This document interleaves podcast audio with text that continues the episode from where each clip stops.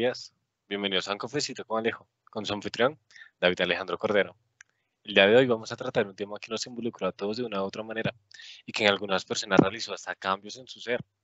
Les estoy hablando de un evento que pasó por allá hace como tres años. Eso fue en el 2020. Y sí, amigos, estamos hablando de la pandemia causada por el coronavirus. Pero que al mismo tiempo toca señalarlo. Y es que eh, se fue una serie de esfuerzos colectivos y otras cosas que nos ayudó a sobrellevarla y a superarla eventualmente. Y para abarcar el tema, tenemos un par de invitados especiales.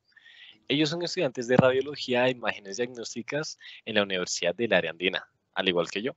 Se trata de Luz Elena Colmenares y Cristian Esteban Contreras. ¿Qué tal, Luz? ¿Cómo te va, Cristian? Buenos días, Alejo.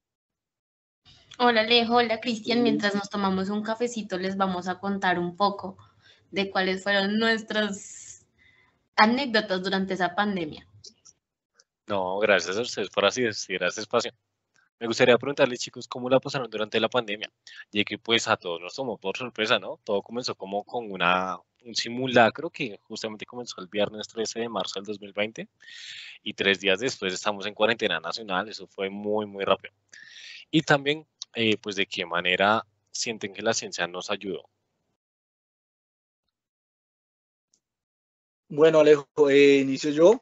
Eh, Alejo, bueno, para mí, yo soy personal de la salud, para mí fue bastante complicado el tema, pues trabajar en una unidad de salud mental, el cual son pacientes que necesitan demasiada atención porque muchos de ellos no se ayudan a sus tareas diarias y cotidianas como bañarse, vestirse, ir al baño, comer, en las cuales deben de ser asistidos todo el tiempo, algunos otros eh, deben de estar muy pendientes de ellos, en los cuales es normal que tengan todos los días atención y, y visitas de su familia.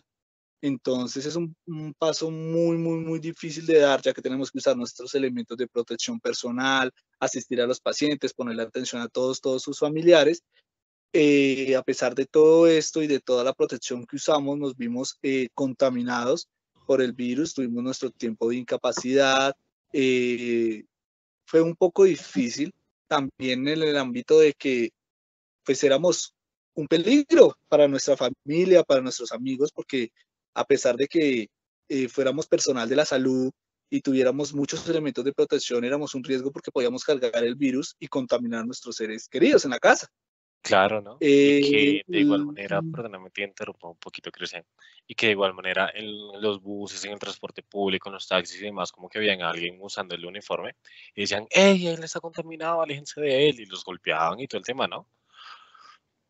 Claro, claro, todo esto fue un, una vuelta a la, a, la, a, la, a la vida que uno llevaba de pasar inapercibido por, por todo lado a, a, ser un riesgo para todo el mundo y que le tuvieran a uno miedo, por eso evitamos el uso del porte del uniforme y demás.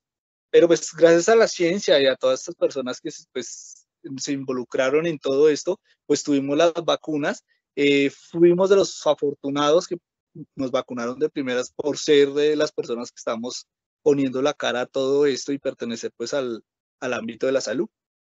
Claro. ¿Y tú, Luz? ¿Ya te cómo te fue?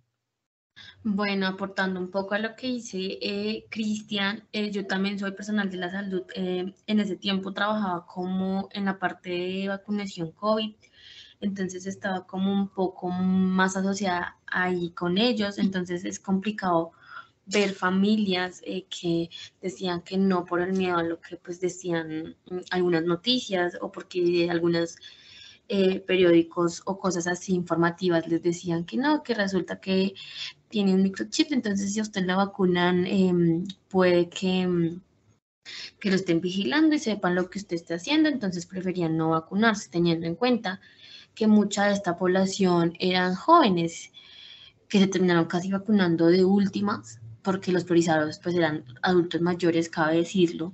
Entonces los jóvenes eran como, ay, no, qué pereza, yo no voy a eso porque pues no me voy a exponer, pero terminaba exponiendo a su núcleo familiar. Entonces, era algo complejo porque tú convivías con eso prácticamente todos los días. ¿Cómo creo que nos aportó la ciencia en ese momento?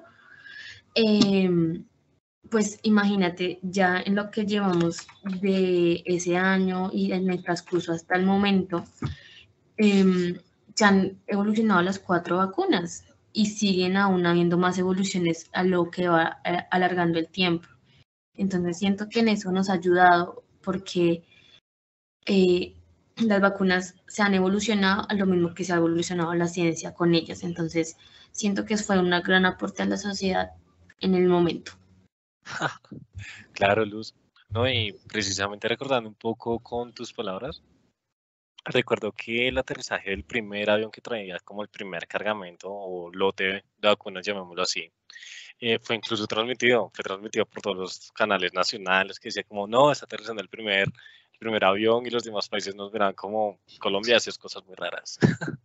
fue realmente un tema muy, muy loco, pero pues al mismo tiempo, lo que tú dices, se priorizaba el personal de la salud, que eran ustedes prácticamente los primeros que estaban allí, que eran la primera barrera, que eran los que trataban a los pacientes todo el día y que finalmente decían como, bueno, puede que él se salve, puede que no, dependiendo ya de su experiencia y a lo que estaba demostrado.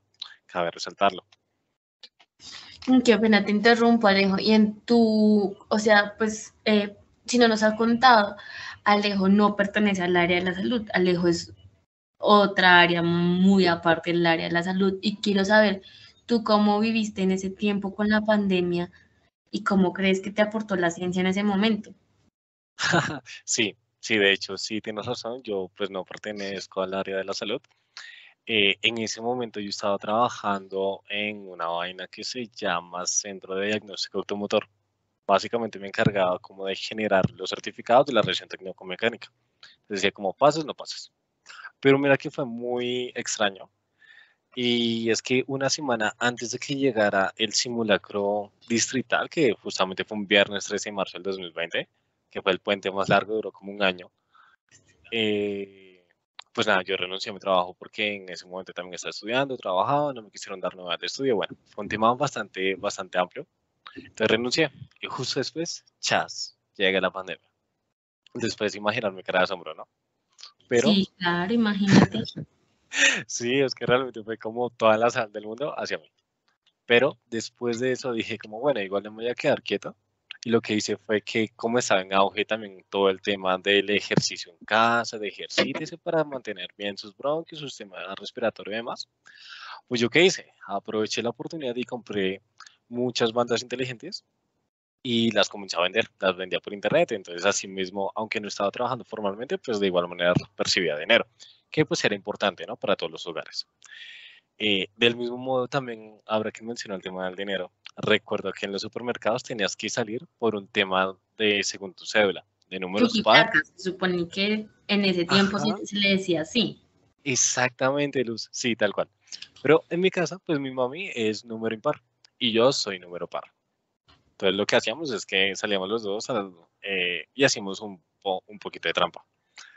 Eh, pero finalmente yo, al igual que el resto de los mortales, eh, salíamos como con salíamos como con gafas, eh, guantes y demás. Todo realmente fue muy, muy, muy loco. No, es que imagínate, o sea, nosotros lo hablamos eh, como contándole las experiencias como Cristian y yo, que somos del área de la salud, pero conocer otra experiencia como de otra área o de la gente en común, es bueno, es interesante saberlo. Claro, y que finalmente yo pues no era el superhéroe de la sociedad, ¿no? Como lo eran ustedes.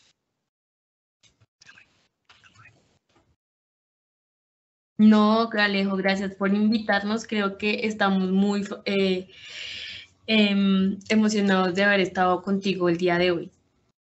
No, gracias a ustedes por asistir a este espacio. Del mismo modo, espero que a nuestros oyentes les haya agradado escuchar las experiencias y conocimientos que adquirimos en este espacio en la mañana. Nos escuchamos mañana en otro capítulo de Un Cafecito con Alejo. No olviden seguirnos.